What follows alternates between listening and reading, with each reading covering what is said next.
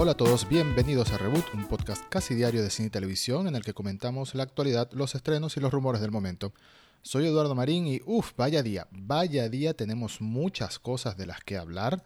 Tenemos muchas sorpresas que nos trajo este primer día de la semana, este lunes 22, porque estoy grabando en la noche del lunes 22 de junio. Un día que confieso en la mañana estaba preocupado diciendo, uy, como que no va a haber mucho material para el reboot de hoy, pero terminamos, bueno, con un bombardeo de cosas interesantes y vamos a empezar hablando de la más grande de todas. Es un rumor, no está confirmado, pero de confirmarse, uff, uff, uff. Michael Keaton, quien dio vida a Batman en dos películas, la primera de Tim Burton en el año 1989 y la segunda de Tim Burton, Batman regresa, en el año 1992. Pues parece que tras casi 30 años va a regresar como Batman al universo cinematográfico de DC Comics. Es una noticia muy extraña, pero tiene algo de base y hay que hablar un poco de los cómics, un poco de contexto, sin ahondar mucho, ¿saben? Como siempre, acerca de cómo sería esto. Bueno, la primera película en la que se espera que aparezca es en The Flash, la película del personaje, el superhéroe rápido de DC Comics, que está en desarrollo protagonizada por Ezra Miller, a quien vimos por primera vez interpretar al personaje en Justice League.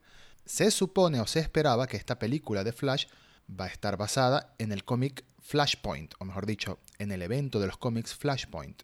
Un evento en el que Flash viaja a otra dimensión y empieza a explorar ese tema del multiverso. De hecho, en Flashpoint, las diferencias claves se relacionan en gran parte a Batman, bueno, y a Superman y al resto de la Liga de la Justicia, pero en específico, en el universo que visita Flash, Batman no es Bruce Wayne, es Thomas Wayne, el padre de Bruce Wayne, y Superman está encerrado en una cueva, en una especie de laboratorio, por así decirlo, en el que experimentan con él y obviamente como no le da la luz del sol amarillo de la Tierra, pues no tiene su superfuerza y su, la mayoría de sus superpoderes. No es necesario entrar en más detalles de este cómic, pero lo que parece ser es que, bueno, de ese cómic estaría siendo una versión un poco distinta de Flashpoint, en la que Flash sí viaje a una dimensión paralela o a un universo alternativo y abra las puertas al multiverso para sus películas. Curiosamente, más o menos lo mismo que se espera que haga Doctor Strange en Doctor Strange y el multiverso de la locura, o Doctor Strange 2, el mismo título de la película ya te habla de multiversos, así que, bueno, está claro que ahí va a suceder. Pero centrémonos en DC Comic. Se espera que Michael Keaton interprete a un Bruce Wayne anciano, bueno, entrado en años ya de 60, 70 años. No sé qué edad tiene el actor en la vida real. Bueno, veo que tiene 68 años, algo que gracias a la magia de la edición no se darán cuenta que pasaron unos cuantos segundos entre que buscaba y seguía grabando. y ya esa es una diferencia clave con Flashpoint. Keaton no sería Thomas Wayne, sino Bruce Wayne. Volvería a interpretar al mismo personaje que interpretó en, el 89 y en el 92. Ahora, ¿qué más sabemos de Flashpoint o de la película de Flash en solitario? Nada más. Lo único que se sabe hasta ahora, o que se especula, porque en realidad siguen siendo rumores, siguen siendo filtraciones de parte de un par de medios muy grandes estadounidenses que tienen fuentes cercanas al desarrollo de la película y aseguran que Keaton está en negociaciones.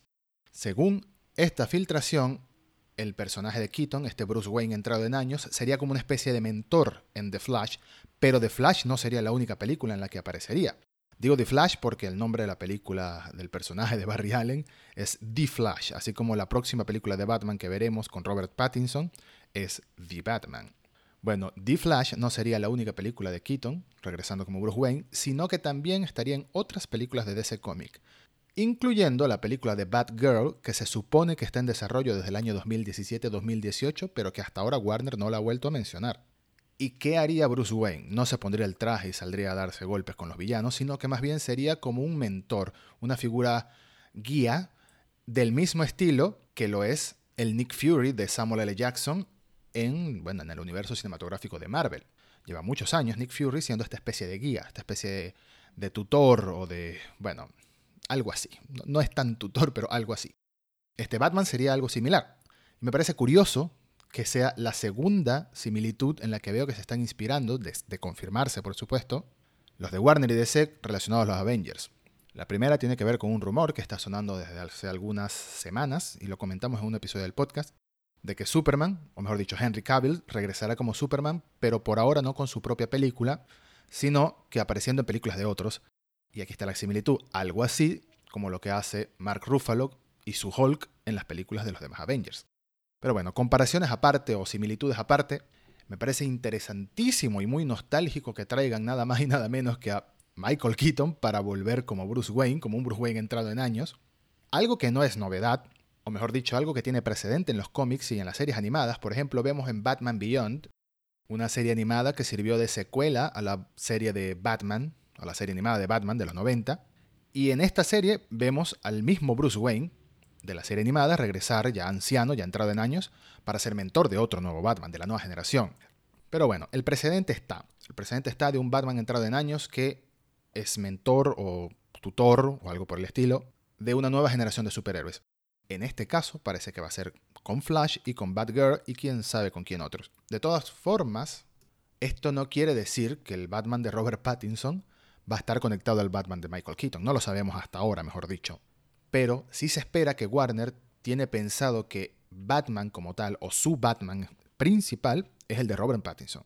Entonces aquí tenemos una mezcla de cosas que no termino de entender cómo le van a dar sentido, porque aunque yo crea que la clave de esto está en separar estas historias, en tener a Batman por su lado, a Aquaman por su lado y a Wonder Woman por su lado, quizás dentro de 5 o 10 años o más, intentar de nuevo hacer una Justice League con personajes ya establecidos anteriormente, Ahora me están hablando de varios Batman al mismo tiempo y no estoy hablando de Ben Affleck. Ben Affleck ya quedó en el pasado. Estoy hablando del Batman de Robert Pattinson y del Batman de otro universo de Michael Keaton que va a estar conectado al Flash de Ezra Miller.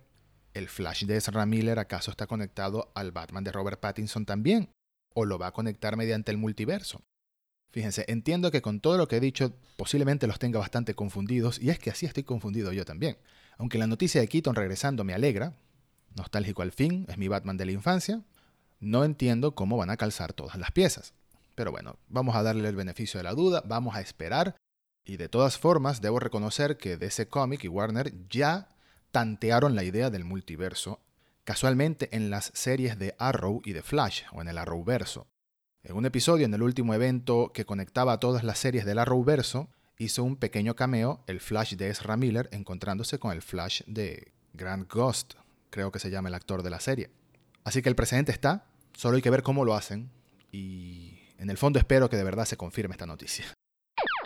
Continuando con cosas confusas pero de otra manera, ya se publicó el primer vistazo, el primer tráiler a la serie de Fundación que está haciendo los estudios de Apple.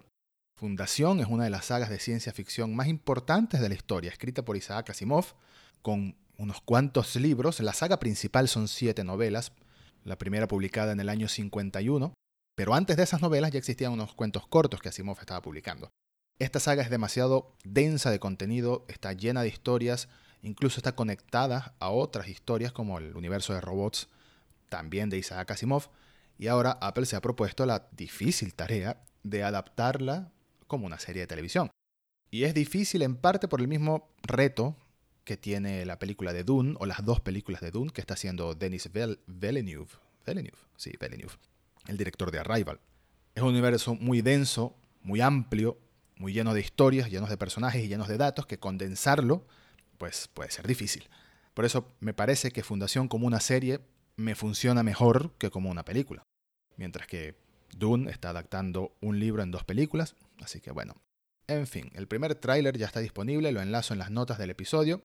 La serie está protagonizada por Lou Jovel, Jared Harris, a quien vimos recientemente como el protagonista de la serie de Chernobyl y también en The Expanse. No se puede minimizar su breve pero importante aparición en esa fantástica serie de ciencia ficción que no paro de recomendar. Si no has visto The Expanse, mírala, es buenísima.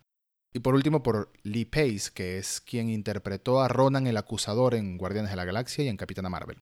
Se espera que la serie se estrene en el año 2021. Originalmente creo que se iba a estrenar este año, pero por motivos obvios, pandémicos, se retrasó su producción. Así que dale un vistazo al tráiler y si quieres cuéntame qué te pareció en Twitter escribiéndome en arroba ed-marín. No podía dejar de mencionar la triste noticia de que falleció el director Joel Schumacher, encargado entre muchas otras obras de dirigir casualmente dos películas de Batman, Batman Forever y Batman y Robin.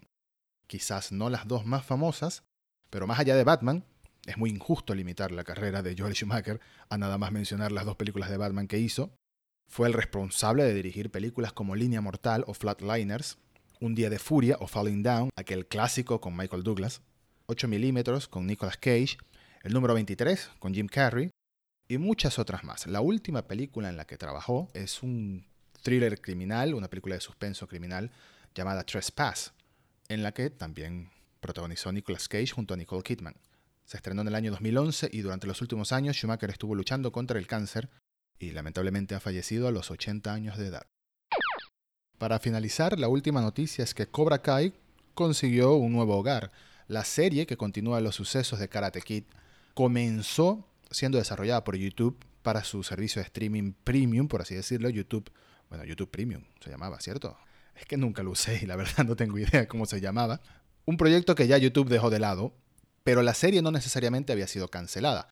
Sus productores y sus responsables estaban buscando un nuevo hogar a ver si algún servicio de streaming la salvaba, la compraba y bueno, podían estrenar una tercera temporada. Y ya ha sucedido. Netflix ha adquirido los derechos de la serie, estrenará en exclusiva la tercera temporada de Cobra Kai y también llegarán las dos primeras temporadas o las dos temporadas originales. Cobra Kai, si no la has visto, pero tienes cierto sentimiento por la franquicia de Karate Kid, es una serie que se desarrolla 30 años después de los eventos de las películas, en los que nos reencontramos con Daniel y Johnny. Es una joya nostálgica para los fanáticos de estas películas de los 80 y bueno, da alegría saber que al menos tendrá una tercera temporada, que no sabemos si será la última o quizás hagan más después, ya veremos qué sucede, pero mientras tanto, una buena noticia, la tercera temporada sí existirá, sí debutará y será en Netflix. Y bueno, esto ha sido todo por hoy. Muchas gracias por escuchar y hasta el próximo episodio de Reboot.